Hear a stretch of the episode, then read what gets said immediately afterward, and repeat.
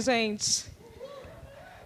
Melhor do que estar tá na rede lá, lá, lá, lá, lá. É, né? Muito melhor estar tá aqui, gente. Uma presença dessa, um ambiente desse. Está feliz de estar aqui nessa noite? Também estou. Agora eu vou só te explicar uma coisa. O meu óculos, eu tive um pequeno problema com o parafuso dele. Então, algumas vezes eu vou precisar tirar porque ele fica torto. Aí eu não quero aparecer né, com óculos torto na cara na, na live do Remo Colubandê. Óbvio que não, tá? Mas eu quero dizer que eu estou muito feliz de estar aqui nessa noite é, para compartilhar algumas coisas do que o Senhor tem é, me ensinado e tem colocado no meu coração. Eu quero dizer que eu tenho plena convicção durante a ministração que a pastora Marielle com certeza leu o esboço da mensagem nessa noite, com certeza, tá? Mas como eu conheço o Espírito Santo, eu sei que ele faz e ele confirma as coisas para a gente ter convicção de que é ele que mandou falar do jeito que ele mandou falar. Eu quero já pedir você para abrir a sua Bíblia em Hebreus capítulo 4. Nós vamos é até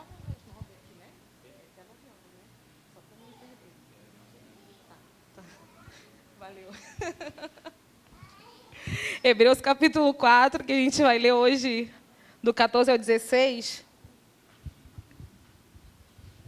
Pessoa míope é um problema sério, né? A gente não consegue enxergar com definição de longe. Gente, vocês são muito lindos, até sem óculos. Uh, Deus é bom. Em todo tempo Ele é bom. Quem já achou, diga amém. amém. Uh! Hebreus capítulo 4, do 14 ao 16, diz visto que temos um grande sumo sacerdote, Jesus, Filho de Deus, que adentrou nos céus, retenhamos firmemente a nossa convicção, a nossa confissão. Porque não temos um sumo sacerdote que não possa compadecer-se das coisas, das nossas fraquezas. Por um, porém, um que, como nós, em tudo foi tentado, mas sem pecado. Aí o 16 vai dizer para a gente de uma forma tão gloriosa: Cheguemos, pois, com confiança, diga com confiança. Diga com confiança ao trono da graça, para que possamos alcançar misericórdia e achar graça, a fim de sermos ajudados em tempo oportuno. Pai, nós benzemos o seu nome e nós temos certeza que o Senhor nos ama tanto, que o Senhor separou essa noite no calendário do céu, para que a gente se reunisse nesse lugar de adoração ao teu nome para que pudéssemos aprender de Ti, pudéssemos levantar o Teu nome e pudéssemos também ouvir de Ti aquilo que está no Teu coração. Nós louvamos e bendizemos e queremos dizer que nós estamos prontos para receber aquilo que o Senhor vai depositar através da palavra no nosso coração nessa noite. Em nome de Jesus, diga amém. amém. Aleluia. Eu quero falar hoje sobre uma mensagem que eu denomino como o preço da oração. Diga comigo, a oração tem preço. Diga comigo mais uma vez, a oração tem preço. O Espírito Santo falou comigo no momento que vocês estavam aqui orando, que a gente, muitos de nós, vou dizer isso, me incluo muitas vezes nessa categoria, que nós temos uma motivação errada quanto à oração. A gente precisa é, ter uma motivação para fazer qualquer coisa. Eu não posso sair da minha casa para trabalhar se eu não souber que no final do mês a Enel vai mandar uma cartinha de amor para mim. Então, a minha motivação para enfrentar ônibus lotado, mesmo na pandemia, é porque eu sei que vai chegar lá um presente da Enel daqui a pouco, ou da SEDAI, ou do cartão de crédito. Então, a minha motivação de sair de casa é aquilo, eu preciso pagar as minhas contas.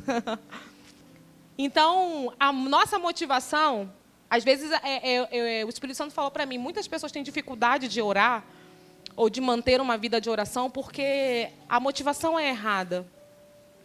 A gente quer orar baseado na motivação de ter a nossa vontade atendida e realizada. Se Deus não fizer aquilo que eu quero, então não tem sentido em orar. Às vezes a nossa motivação está em nós sentirmos algo muito místico sobrenatural. A gente está aqui numa presença, nesse ambiente, mas às vezes em casa, no seu dia a dia, parece que você não sente a mesma graça ou a mesma emoção para ter uma vida de oração. Mas a motivação também é errada. Então o Espírito Santo falou: ou a gente deixa de orar pela motivação de não ter alguma coisa é, realizada em nós, de não ter a nossa vontade atendida, ou a gente deixa de orar porque a gente não sente a emoção de orar. Porque a gente não sente, é talvez, a mesma coisa que acontece aqui no culto coletivo, num ambiente como esse. Então a gente precisa mudar essa chave, a gente precisa virar isso em nós. A gente precisa trocar essa motivação e entender o que de fato é oração. Por que, que eu preciso orar? Por que, que eu preciso ter uma vida de oração?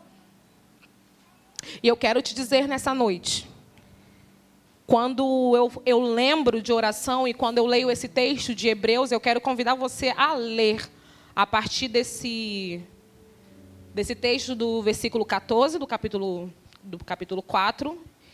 E você vai ler até o capítulo 8. Até o capítulo 8.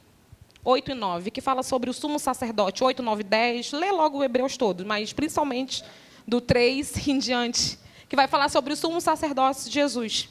E aí eu também vou te convidar, escreve aí, você está anotando ou está com o celular, escreve aí. Ler Levítico. Ler o livro Levítico. Porque você só consegue entender a funcionalidade do sumo sacerdócio se você ler Levítico. Eu sei, Levítico é um, é, é, um livro cheio de leis, não é à toa que o nome dele é Levítico, né? É cheio de regras, cheio de normas. Deus é um Deus organizado. Diga, Deus é organizado. Então Deus ele tem uma, um jeito de fazer as coisas e uma forma de fazer as coisas. E ele foi falando para Moisés como que ele queria que tudo fosse feito. Ó, oh, quando alguém pecar assim, você pede para fazer isso. Quando alguém pecar assado, pede para fazer isso. Quando alguém quiser agradecer alguma coisa, você, a oferta tem que ser assim, tem que ser assado. Os sacerdotes tinham que estar com um tipo de vestimenta, eles tinham que ter um tipo de ritual. O sacerdote tinha que tomar banho e, e botar um, um, uma roupa específica para poder entrar no lugar santo, no tabernáculo, no meio do deserto depois no templo. E, e para entrar no lugar santo dos santos, ele tinha que ter uma outra, é, era uma outra norma, era uma outra regra. As coisas tinham que estar dispostas no tabernáculo de uma forma específica, porque Deus é um Deus organizado. Deus não é Deus de bagunça. Então a gente precisa começar a entender o, é, qual é a função do sumo sacerdócio, porque isso tem tudo a ver com oração. Até porque a primeira coisa que eu quero liberar sobre você nessa noite conhecimento, repita comigo, oração, é acesso. Oração tem tudo a ver com acesso. E foi o texto que nós lemos aqui. Chegamos com confiança. E para você entender isso, é, você precisa compreender que quando, quando Adão e Eva pecaram lá no jardim do Éden e contaminou toda a humanidade, nós, descendentes deles, né? nossos primeiros pais, tudo isso foi de nós tirado. E lá em Isaías, no capítulo 59, abre para mim, por favor. Isaías capítulo 59 fala sobre o efeito bloqueador do pecado. Quando alguém vive pecando, ou quando alguém vive uma vida de pecado, ou o efeito do pecado foi trazer bloqueio entre o meu relacionamento e Deus. Afinal de contas, foi isso que aconteceu lá no Jardim do Éden. E todas as vezes que nós pecamos, vamos ler, vocês estão. É, Isaías 59, 1, isso. Vocês estão pensando, é, põe na, na Almeida, revista corrigida, tem aí, ARC ou a ARA, por favor.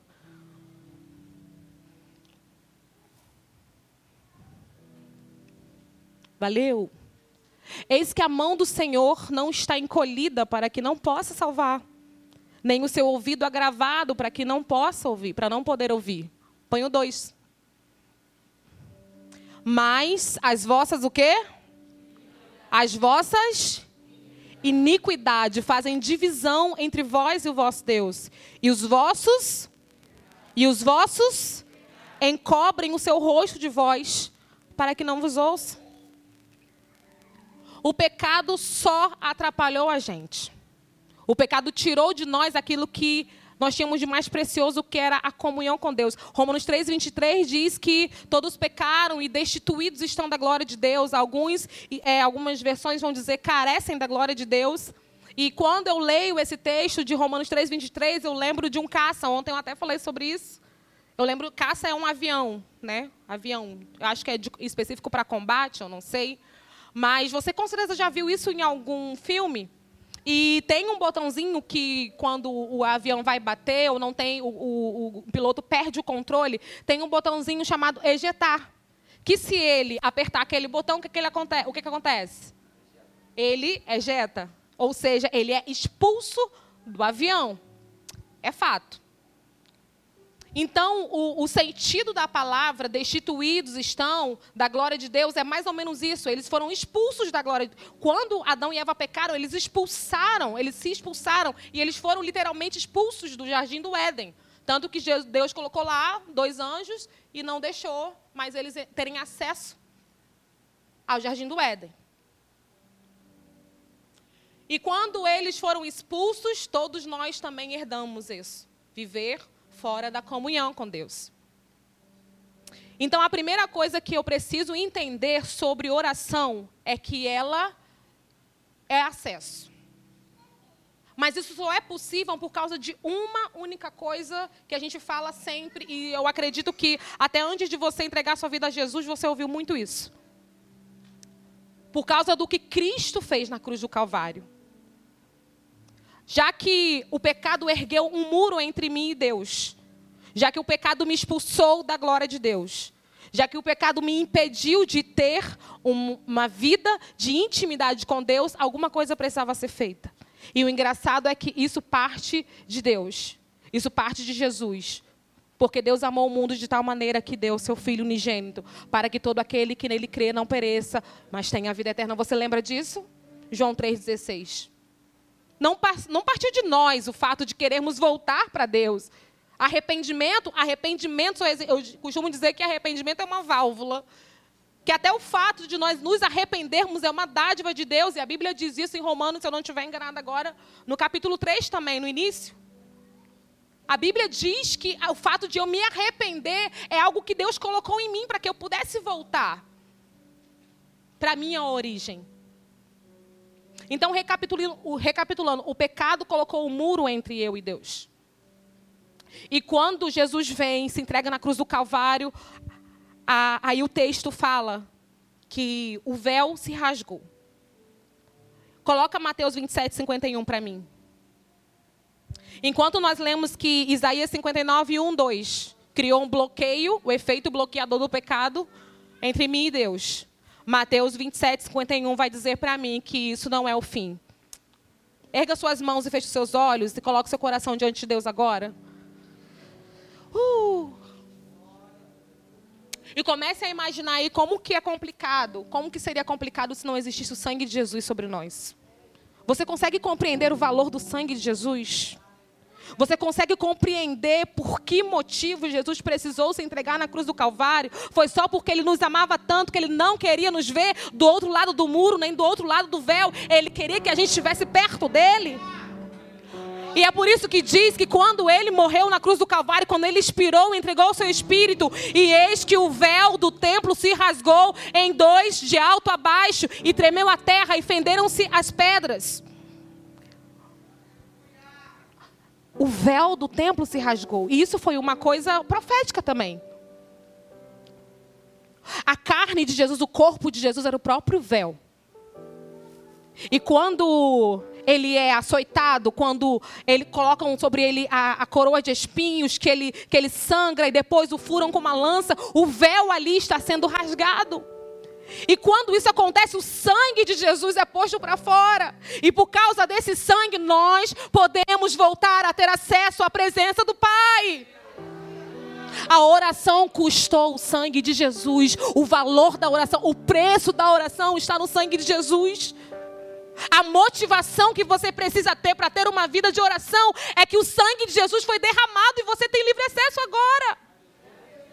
Você não precisa mais ficar eh, pensando como que será Deus, porque antigamente o privilégio de estar no Santo dos Santos era do sumo sacerdote. Tinham os sacerdotes, os levitas, os serventes do templo, que passavam um dia na carnificina, cortando o animal o dia inteiro, sangue para todo lado. Mas o sumo sacerdote, mesmo sendo o sumo sacerdote, só podia entrar no Santo dos Santos uma vez no ano. Só podia entrar na presença uma vez no ano. Ele tinha que ter todo um processo de purificação e ele tinha que oferecer um sacrifício por ele para poder ele chegar lá no Santo dos Santos, onde tinha lá a arca propiciatório, onde Deus se manifestava ali, onde Deus vinha e descia naquele lugar uma vez no ano. Mas por causa do sangue de Jesus o véu foi rasgado e a gente tem livre acesso. Esse é o valor da oração. Você não tem que deixar de orar porque hoje eu não estou com vontade. Hoje eu estou muito cansada. Ah. Se você entender o valor que tem a oração, não vai ter cansaço, não vai ter hora. Teve uma vez que eu fiz uma oração alguns anos atrás, eu estava no Ceará ainda. Eu falei assim, Deus, eu quero aprender sobre orar, eu quero aprender sobre alguma coisa esse ano. Sempre que muda o ano, eu gosto de ler algum, algum, estudar alguma coisa específica da Bíblia. Aí, do nada, do nada, o Espírito Santo faz chegar na minha mão, através de um irmão lá da igreja, um livro chamado Heróis da Fé. Orlando Boyer, se eu não estiver enganado, o autor. E quando eu li aquele livro, eu fiquei com vergonha de dizer que eu era uma pessoa de oração. Se você ainda não leu, por favor, irmão, não termine 2020 sem ler esse livro. Heróis da Fé, do Orlando Boyer. Conta a história de vários homens, missionários, pessoas que impactaram os, as suas cidades, os seus lugares. Tinham pessoas que não tinham nada dentro de casa de material, moravam em lugares muito simples, não tinham é, é, riqueza, mas passavam quatro horas orando. Acordavam quatro horas da manhã antes que a que, que começasse qualquer atividade, eles iam orar porque eles queriam estar, eles entendiam o valor e o preço da oração. E por causa disso, eles alcançaram pessoas, eles viveram sobrenatural, eles até porque orar é trazer o céu para a terra. Você é a igreja? Então para você tem que ser natural orar. Tem que ser estranho para você ficar sem orar. Isso é estranho. Eu sou igreja, eu sou noivo, eu sou membro do corpo de Cristo, então orar para você não é sacrifício nenhum. Pelo contrário, você oração é o seu oxigênio. Oração porque você entende que foi pago um preço para você ter esse acesso. Então aqueles homens impactaram, pessoas eram curadas, é, é, eles iam para alguns lugares e o, o, céu descia, o sobrenatural acontecia, pessoas eram salvas. E, não estou falando de uma, duas, três, não, eram multidões que vinham se, se, se rendendo a Jesus. Os homens abriam a boca para pregar e a glória descia. Pessoas que estavam fora do local onde eles estavam reunidos sentiam o impacto da presença de Deus e caíam prostrados em arrependimento, querendo o céu impactar vidas não está determinado a cargo eclesiástico, irmão, é para você também. Não é só o pastor, a pastora ou o líder que pode impactar vidas. Se você tiver uma vida de oração com Deus, você também vai. Aliás, você precisa ter. Não é esperar ser consagrado a alguma coisa. Uma vez me falaram isso. Ah, o nosso projeto para você. Eu vou ter que contar isso porque é testemunho, tá? Se a pessoa depois assistir a live, não tem problema algum. Ou alguém mandar live para a pessoa. Mas a pessoa chegou para mim e falou assim: fica aqui com a gente, porque nosso plano, nosso projeto é, é de consagrar evangelista, de consagrar missionária, a primeira missionária evangelista solteira do campo. Aí eu... eu sei que é um som do casamento tá por aqui, não, Glória.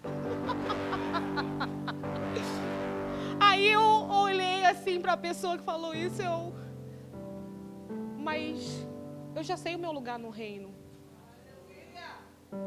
Eu estou muito feliz onde eu estou servindo. Porque quem sabe quem é em Deus não precisa de cargo. Não precisa de nomeação. Se Deus quiser fazer você chegar lá, que seja por Ele. Mas, ah, eu não, eu não oro tanto. Ah, não, eu vou na casa da irmã que ora forte, que ora forte. Quer dizer que Deus pagou o acesso para ela, não pagou para mim? Quem está dando mole sou eu. Porque o véu rasgou foi para mim também, e por isso eu tenho acesso, então eu vou para dentro, sim, e eu vou ter uma vida de comunhão, eu vou desfrutar desse acesso. Ah. Uh. A segunda a segunda chave que eu quero te dar nessa noite sobre oração. Abre Lucas 11, 1 para mim, por favor.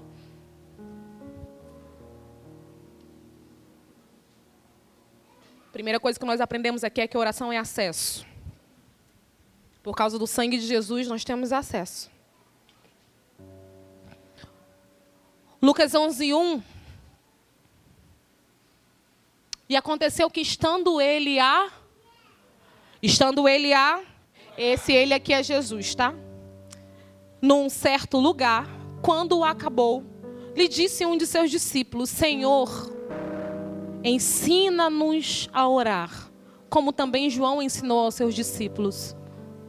Aqui não diz exatamente qual foi o discípulo que falou isso para Jesus, mas era um dos seus discípulos. Então, tudo que um discípulo queria era imitar o seu mestre, era estar alinhado. Então, quando você ora, oração é, diga comigo, oração é alinhamento. Quando eu oro, eu estou imitando Jesus, eu estou mostrando e manifestando o meu desejo de ser como mestre. Bom, toca para mim, quero conhecer Jesus. Eu quero, eu quero me parecer com meu mestre. A gente canta muito, né? Muitas coisas. Como a pastora falou aqui. Uma coisa que Jesus tinha colocado no meu coração. A gente, é muito fácil a gente cantar.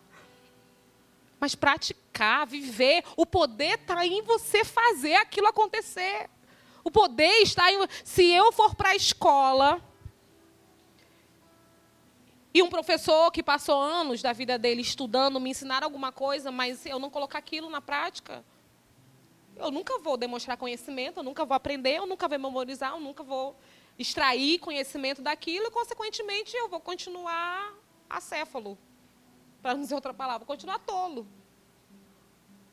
A sabedoria está em praticar aquilo que eu recebo, aquilo que eu aprendo.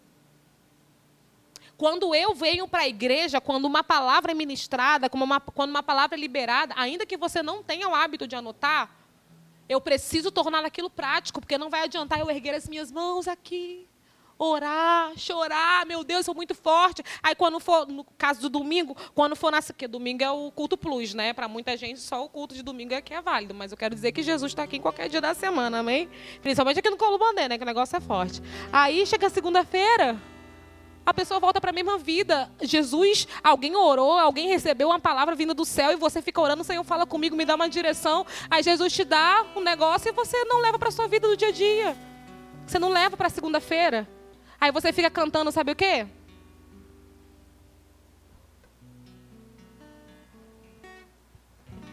Eu quero conhecer Jesus.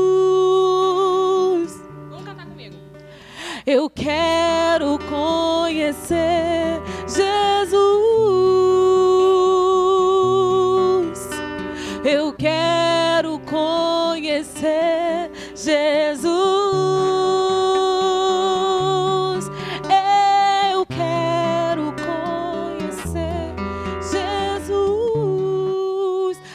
é que se conhece Jesus? A única forma que eu conheço de conhecer alguém é convivendo com ela. Aí, se eu canto que conheço Jesus, mas eu não consigo ter uma vida de oração, eu não estou andando alinhado com meu mestre. A sua motivação para ter uma vida constante de oração precisa ser isso. Porque você quer fazer o que Jesus faz, você não quer conhecê-lo.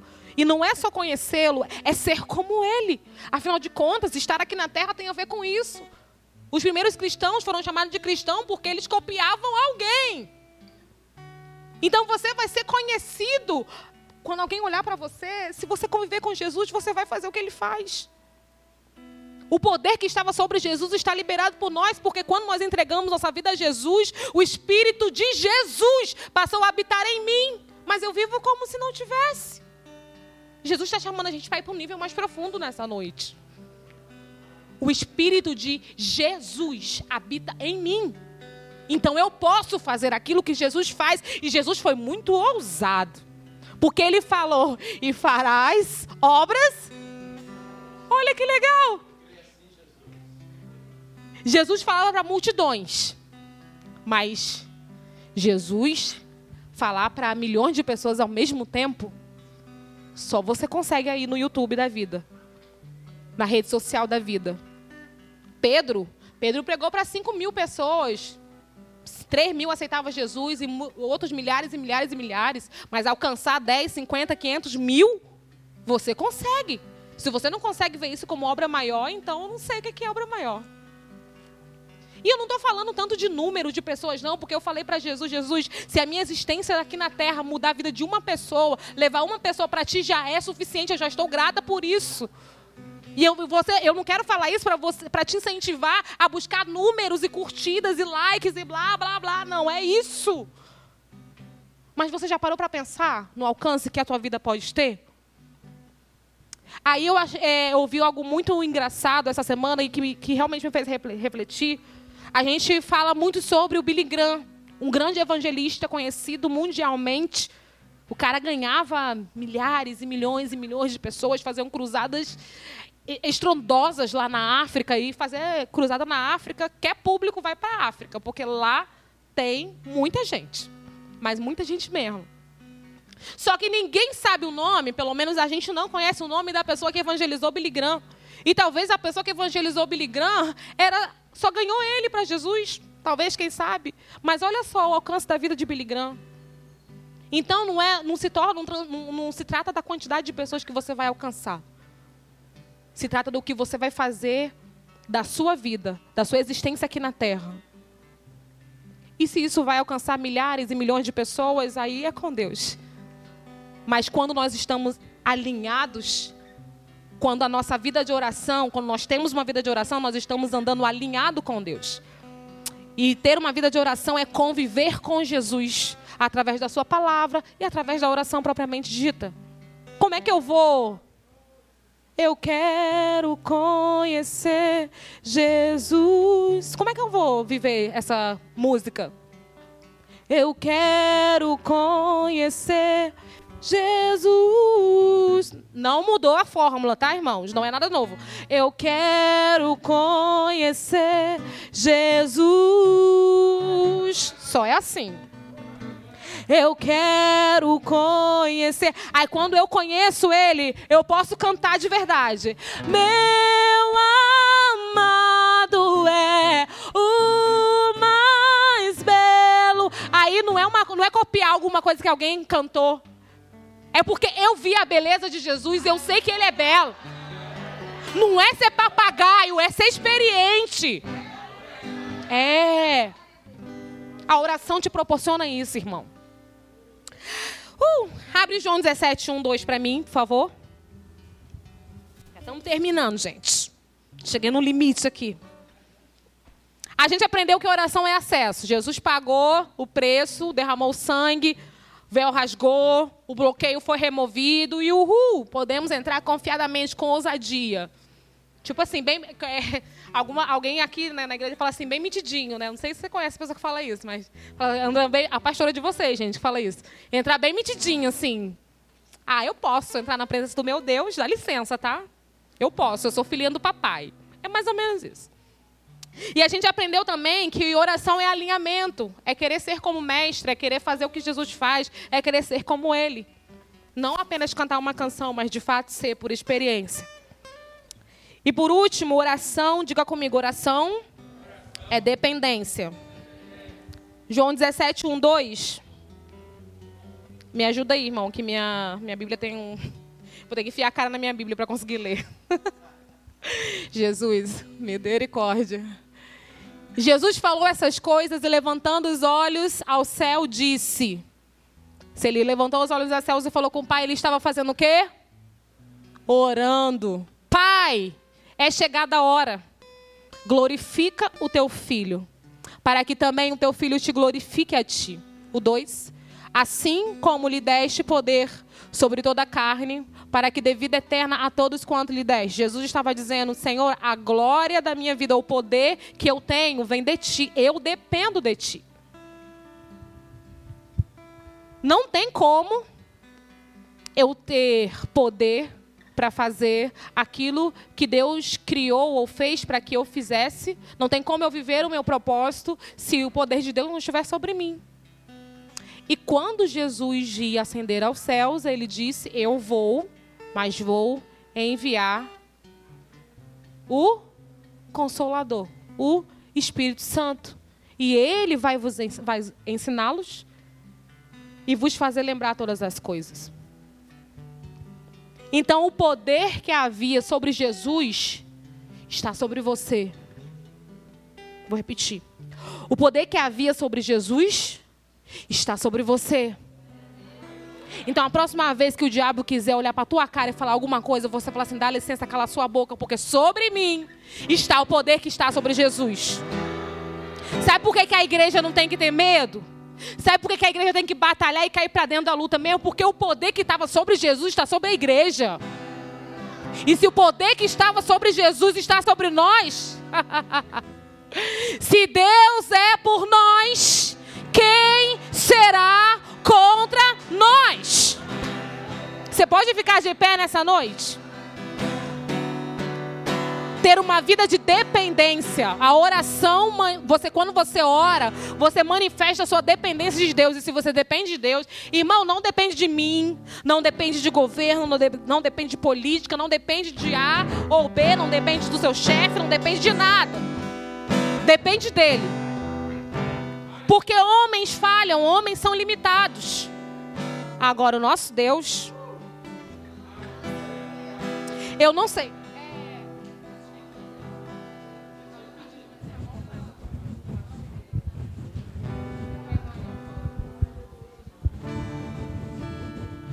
Eu não sei como é que estava a sua vida de oração até agora. Talvez estava muito legal. Eu vou, vou perguntar, aí mentalmente você responde, tá? Porque é entre você e Deus. De 0 a 10, como está a sua vida de oração? Não responde para mim, responde para você, responde para o Espírito Santo aí. O Espírito Santo, ele quer, é, tem coisas que ele vai revelar para você que ele não vai revelar mais ninguém. Dia 25 de agosto, ano passado, fez exatos um ano, esse ano, exatos, que eu fui para o culto. A pastora Eliane liberou uma palavra lá sobre decisão. Eu cheguei em casa, me tranquei no meu quarto, chorei a beça e falei: Deus, eu estou insatisfeita com isso, isso, isso, isso, isso. Inclusive algumas coisas que estavam acontecendo no meu relacionamento, no meu antigo relacionamento. Eu falei com Deus: Deus, faz muda, transforma, faz isso, faz aquilo. E depois de tanto eu pedi a Deus para fazer, para fazer, para fazer, no final eu falei assim: Deus, o Senhor tem até dia 31 de agosto. Eu usei essas palavras, tá? E não é que eu mando em Deus, é porque eu estava realmente desesperada por uma solução. Eu falei: Deus, o Senhor tem até 31 de agosto para entrar com providência. Faz o que o Senhor quiser, mas faz alguma coisa. Só que eu orei, querendo que Deus fizesse aquilo que eu queria.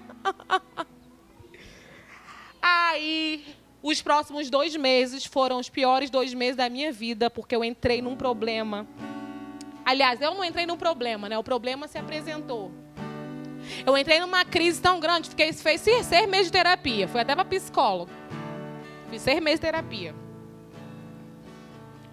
E eu falava, Deus, mas eu orei tanto, mas tanto para o Senhor resolver, para o Senhor consertar, para o Senhor fazer, para o Senhor alinhar, e o Senhor não fez nada. Aí no dia que eu falei, Deus, faz a tua vontade, faz alguma coisa, faz o teu querer, entra com providência, o Senhor resolveu fazer uma tempestade.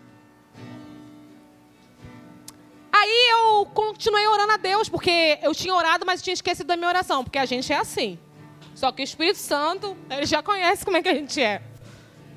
Então, quero dizer para você com isso que nem sempre você ter uma vida de oração, por isso que eu falei, o Espírito Santo falou para a gente hoje, que orar não tem a ver com ele realizar as minhas vontades. A minha motivação não pode ser essa, porque senão a gente vai parar de orar. Aí, dois meses depois, eu orando, orando, orando, Fulaninha entrou num processo estava dizendo que estava com depressão, numa crise também, e eu correndo, Deus e o mundo para solução, solução, vou ajudar, vou ajudar, porque eu sou crente, porque eu sou cristã, porque eu sou filha de pastor, então Deus vai entrar na providência, vai fazer e vai fazer aquilo que eu quero. Só que Deus estava bem assim olhando para minha cara. Eu sofrendo, sangrando, indo para a igreja com o coração, meu Deus, partido em mil pedaços. E estava lá pegando o microfone. Ah, o Senhor vai fazer, o Senhor vai fazer. E ministrando, e liderando, não sei o que, não sei o que lá.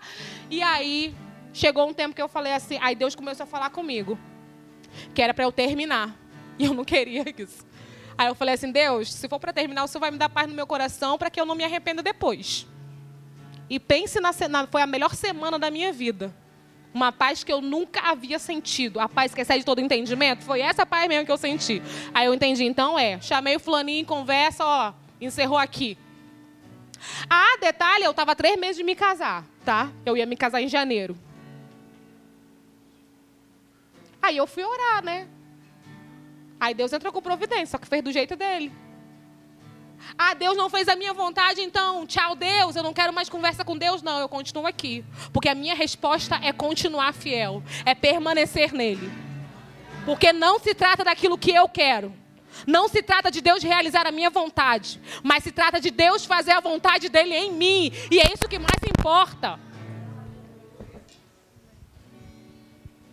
No nome de Jesus, saia daqui com essa convicção e com essa motivação nessa noite.